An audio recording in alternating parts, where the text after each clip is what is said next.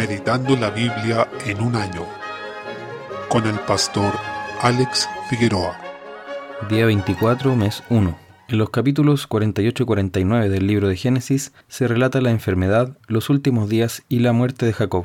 Dentro de estos capítulos destacan algunos aspectos que van a ser importantes para la historia de Israel en lo sucesivo, especialmente la bendición de Jacob sobre sus hijos. El capítulo 48 comienza con José pidiéndole a Jacob que bendiga a sus hijos Manasés y Efraín, y Jacob le responde que esos hijos iban a ser contados como suyos, en el versículo 5. Esto explica por qué José no tiene una tribu dentro de las doce tribus de Israel, ya que se consideran las tribus de Efraín y Manasés, sus dos hijos, como parte de las doce tribus, porque ellos son los que recibieron la heredad física, es por eso que al finalizar el capítulo Jacob dice a José, y yo te he dado a ti una parte más que a tus hermanos. Otro aspecto importante dentro del relato de la bendición de Jacob a sus nietos es que Jacob altera el orden de la bendición, ya que lo tradicional era que el primogénito recibiera la bendición principal, pero Jacob decidió bendecir a Efraín en primer lugar, siendo que el primogénito era Manasés. Esto sin duda traería implicancia más tarde, incluso cuando en la escritura se relata la división del reino entre el reino del norte y el reino del sur, ya que Efraín tiene una mayor implicancia dentro de las nueve tribus del norte, incluso en las profecías. Cuando se quiere hablar del conjunto de esas tribus, se mencionan como Efraín, como si esa tribu resumiera a las otras ocho, al igual que las tribus del sur se mencionan como Judá, pese a que en esa región quedaron las tribus ciertamente de Judá, pero también la de Benjamín y la de Simeón, que terminó fundiéndose con la de Judá. Las palabras de Jacob reflejan que murió creyendo en la promesa del Señor, sabiendo que ella se refería en último término al Evangelio, como nos explica Galatas 3.8. Fue la fe en esas promesas evangélicas lo que dio unidad al pueblo de Dios en el Antiguo Testamento, y a la vez los une a nosotros, los creyentes de la era del nuevo pacto. Ambos miramos al Mesías, unos antes de la venida y otros una vez que Él ya vino. Ellos murieron sin ver el pleno cumplimiento de su esperanza, dice Hebreos 11:13, conforme a la fe murieron todos estos sin haber recibido lo prometido, sino mirándolo de lejos y creyéndolo y saludándolo, y confesando que eran extranjeros y peregrinos sobre la tierra. Como ellos, nosotros también aguardamos el pleno cumplimiento de las promesas de redención del Señor, por lo que debemos tomarlos como un ejemplo de lo que significa vivir por fe en esta tierra. Capítulo 49. En los versículos 1 al 27 encontramos la bendición de Jacob a sus doce hijos. En ella apreciamos una característica que se repite en las bendiciones hechas por Abraham e Isaac sobre sus hijos, y es que estas bendiciones eran verdaderas profecías. Para profundizar sobre esto se pueden destacar algunas de ellas. Por ejemplo, en los versículos 3 al 4 se bendice a Rubén, quien era el primogénito de Jacob, y debía por tanto recibir la bendición que le correspondía por ser el primero. Sin embargo, él deshonró a su padre, profanó su lecho acostándose con una de sus concubinas, y con eso perdió la bendición que le habría correspondido como primogénito. Y esto es hecho explícito por Jacob. El apóstol Pablo luego diría que ni aun entre los incrédulos se ve una perversión tal como la de acostarse con la mujer de su padre. Y esto fue lo que ocurrió con Rubén, que mostró una gran maldad al haber hecho tal cosa. Desde el versículo 5 también destaca la bendición sobre Simeón y Leví. Recordemos que ellos fueron los que vengaron a su hermana Dina cuando fue violada en Siquem, matando a todos los habitantes de esa ciudad. Jacob recuerda ahora ese episodio y maldice la violencia de ellos. A pesar de esto, vemos lo increíble de la obra del Señor, ya que los levitas serían más adelante la tribu que se mantuvo fiel al Señor en el episodio del becerro de oro y terminarían siendo apartados por el Señor para ejercer el sacerdocio y el servicio en el templo. Simeón y Leví serían dispersados entre las tribus, como dice Jacob, pero de maneras distintas. Leví por el hecho de no tener heredad física al ser encargado del servicio de la adoración en el templo, y Simeón porque terminaría siendo absorbida por la tribu de Judá. En los versículos 8 al 12 se expone la bendición sobre Judá, y vemos lo grandioso de la providencia de Dios, sabiendo que Judá fue quien tuvo la idea de vender a su hermano José. Luego se vio involucrado en un episodio de inmoralidad e hipocresía con Tamar, y posteriormente el Señor lo restauró. De hecho, en el momento en que se encontraron con José, Judá tuvo un rol protagónico, demostrando madurez y responsabilidad, y cuando llegó este momento de la bendición, Jacob hace sobre él una promesa de vital importancia para todo el resto de la escritura. A medida que va avanzando esta revelación de Dios con su pueblo, cada vez se va arrojando más luz. El Señor ya había dicho en Génesis 3.15 que había una simiente de la mujer que aplastaría la cabeza de la serpiente. Luego, desde el capítulo 12, se aclara que esa simiente vendría a través de la descendencia de Abraham, Isaac y Jacob. Y ahora, en el capítulo 49, se manifiesta que esa descendencia va a venir a través de la tribu de Judá. Jacob dice que el cetro no se apartará de esta tribu, lo que significa que la casa de Judá va a ser la que reinará sobre sus hermanos, y con esto apreciamos que esa bendición que le correspondía a Rubén por ser el primogénito ahora es de Judá. Y allí va a estar el cetro de Dios, de ahí va a venir el Mesías, el rey que va a reinar sobre su pueblo, y por esto sería llamado el león de la tribu de Judá, como dice Apocalipsis 5.5. En los versículos 16 al 18 es relevante también que Dan destacaría porque iba a convertirse en un centro de idolatría, al tener un becerro de oro que fue puesto allí por Jeroboam para impedir que el pueblo fuera a adorar al templo de Jerusalén como puede apreciarse en 1 Reyes capítulo 12. En los versículos 28 en adelante se relata la muerte de Jacob, destacando nuevamente que cerró sus ojos mirando hacia el cumplimiento de la promesa, en lo cual todo el pueblo de Dios se ve reflejado. Salmo 20. En los versículos 1 al 5 concluimos que este es un salmo real, es decir, se relaciona con el bienestar y la exaltación del rey, y notamos que su énfasis es de cuando éste salía a la guerra. Las victorias del rey evidenciaban el favor de Dios con su pueblo y las bendiciones prometidas en los pactos de circuncisión, de Sinaí y luego el pacto con David. Por tanto, pedir por el bienestar del rey, por su comunión estrecha con Dios y por su prosperidad en el reino, era pedir ante todo por la fidelidad de Dios a su pacto y todo el bien que ello significaba para su pueblo.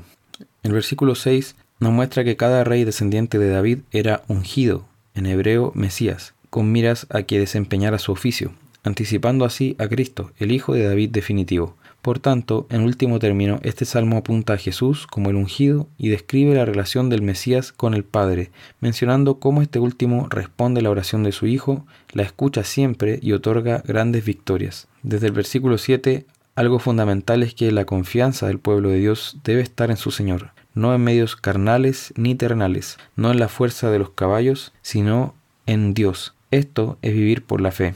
Israel durante su historia cayó muchas veces por confiar en la fuerza de los hombres, en los recursos terrenales, llegando también en diversas ocasiones a acudir a Egipto para pedir ayuda, como caballos, carros de combate y alianzas con ellos para resistir a sus enemigos, cuando su confianza debió haber estado en el Señor únicamente. Cada vez que procedieron así, el Señor los reprendió y los disciplinó.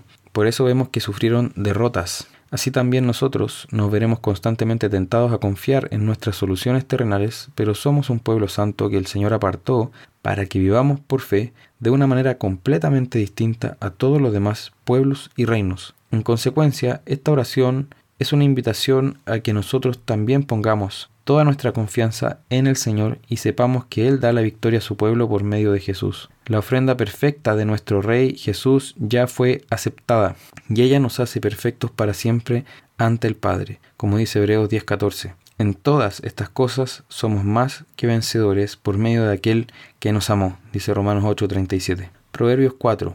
Desde el versículo 20 al 22 seguimos viendo que nuestras palabras y enseñanzas como padres de nuestros hijos deben estar empapadas de la Escritura, de tal manera que nuestras palabras sean un eco de las palabras de Dios y podamos decir a nuestros hijos que si ellos siguen nuestras palabras vivirán, algo que ya hemos visto repetidas ocasiones en este libro. En el versículo 3, algo fundamental que se menciona es la prioridad de guardar nuestro corazón, porque allí está el núcleo de toda nuestra vida.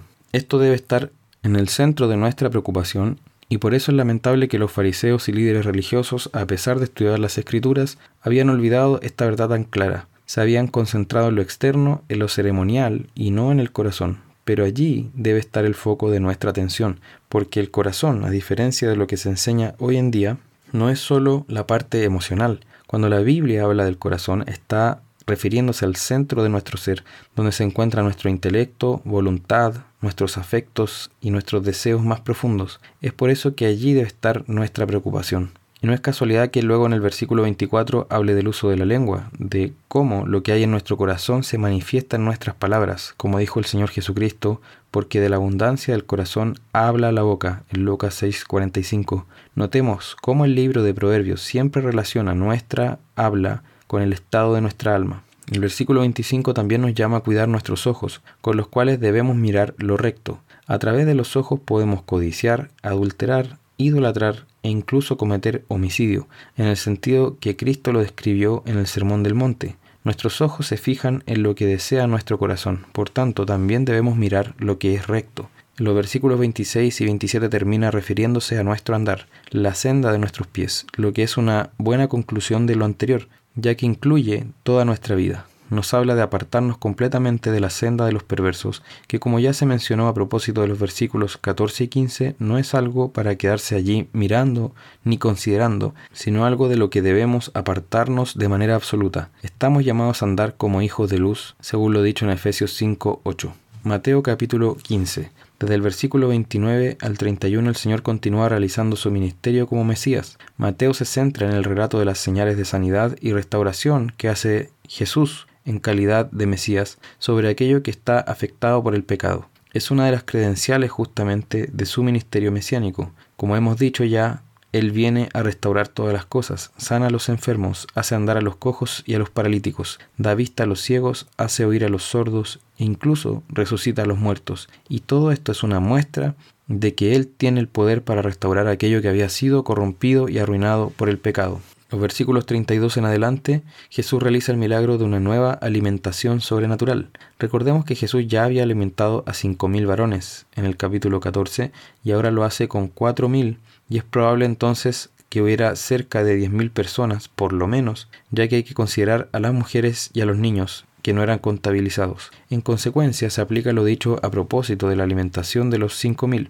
Pero esta situación es curiosa, puesto que ya con la alimentación de los cinco mil que fue previa, sus discípulos debían haber entendido el mensaje y haber cambiado completamente su mentalidad, comprendiendo que con esto Jesús les estaba mostrando que Él tiene el poder sobre la creación y puede alimentar sobrenaturalmente a su pueblo, lo que les debía hacer recordar también que en otros momentos Dios alimentó sobrenaturalmente a su pueblo, como por ejemplo cuando el Señor hacía llover maná del cielo o cuando a través de Elías multiplicó el alimento de la viuda. Eso debía hacerles pensar que solo Dios puede hacer tal cosa y por tanto Jesucristo, quien es Dios mismo, tiene ese poder también para alimentar sobrenaturalmente a los suyos. Sin embargo, a pesar de todo lo anterior, sus discípulos no habían entendido, seguían con esa dureza de la incredulidad, lo que evidencia que no basta con presenciar señales, sino que necesitamos la guía del Espíritu que renueve nuestra mente en la luz de la verdad. Puede ser que nunca presenciemos una señal, y a pesar de eso contemos con esa guía sobrenatural que nos da entendimiento.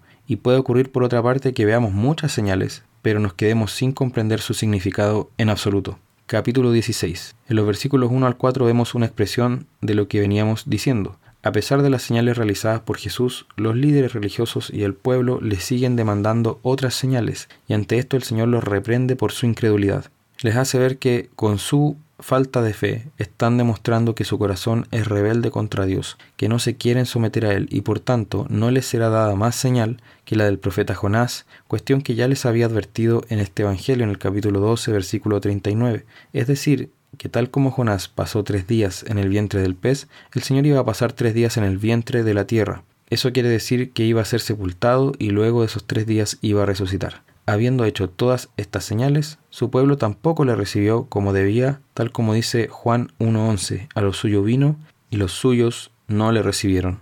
En los versículos 5 al 12, Jesús advierte a sus discípulos, dado lo anterior, que se cuiden de la levadura de los fariseos, pero ellos pensaron que se estaba refiriendo a que ellos no habían traído pan, algo totalmente ridículo, porque el Señor ya les había demostrado que Él podía sacar pan de la nada, por lo que queda claro que eran torpes de entendimiento, su mente no estaba dando abasto para comprender todo lo que estaban presenciando. Cuando el Señor les dijo que se cuiden de la levadura de los fariseos, se refería a la doctrina de ellos y su hipocresía de preocuparse de las tradiciones de los hombres antes que de la ley de Dios, de un legalismo que no conducía a la salvación, sino que los endurecía en su condenación. A esta rebelión de no conocer al Mesías que el Señor había enviado para que a través de él fueran salvos. Roguemos por un corazón sensible a la palabra de Dios y a la guía de su Espíritu, para que seamos siempre prontos a reconocer a Jesús como Señor.